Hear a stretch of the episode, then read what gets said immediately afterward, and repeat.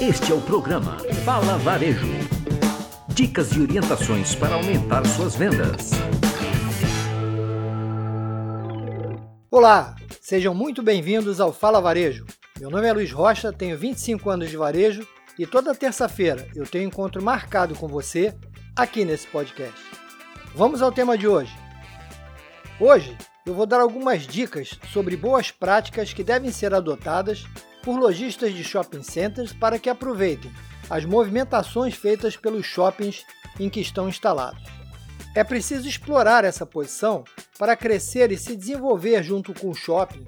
Afinal, lojistas pagam boletos altos, mas que se justificam exatamente pelos benefícios que esses equipamentos oferecem aos seus clientes. A possibilidade de influenciar o comportamento do mercado e a capacidade de promover interação social e humana são realmente muito grandes no shopping center. É preciso estar sempre atento às mudanças que ocorrem nos corredores, seja fisicamente com a chegada de novas lojas ou simplesmente a percepção de alteração na movimentação temporária de pessoas pela promoção de eventos relacionados a determinada data ou comemoração.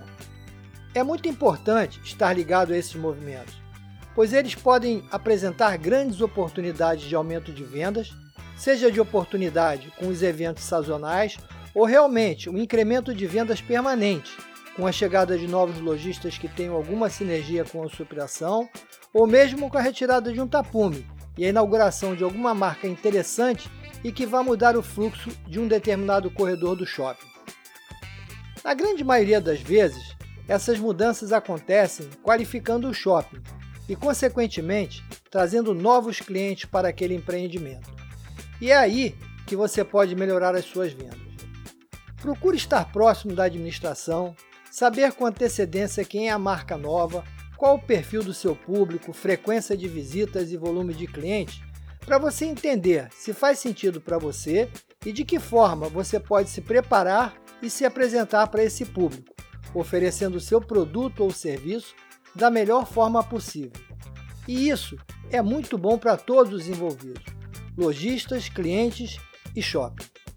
Além disso, essas movimentações, que são comuns em shopping centers, vão fazer com que você se mantenha atualizado, entendendo e percebendo como essas pequenas mudanças interferem no perfil dos clientes que passam em frente à sua loja, na mudança de fluxo nos corredores e uma série de pequenas alterações no dia a dia do shopping que vão fazer muita diferença na sua lucratividade a médio e longo prazo se você souber explorar. Afinal, estando atento a essas pequenas mudanças e reagindo de forma antecipada, as chances de você tirar proveito desse ambiente é muito maior do que se você ficar esperando a mudança acontecer para então procurar uma solução de forma reativa. Com certeza, os resultados serão muito diferentes nas duas situações, e eu garanto que você vai preferir a primeira.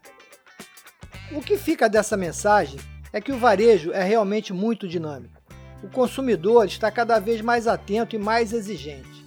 Sair na frente, tomar as medidas certas e de forma planejada, certamente vai fazer muita diferença no seu caixa no final do mês e mais ainda no longo prazo.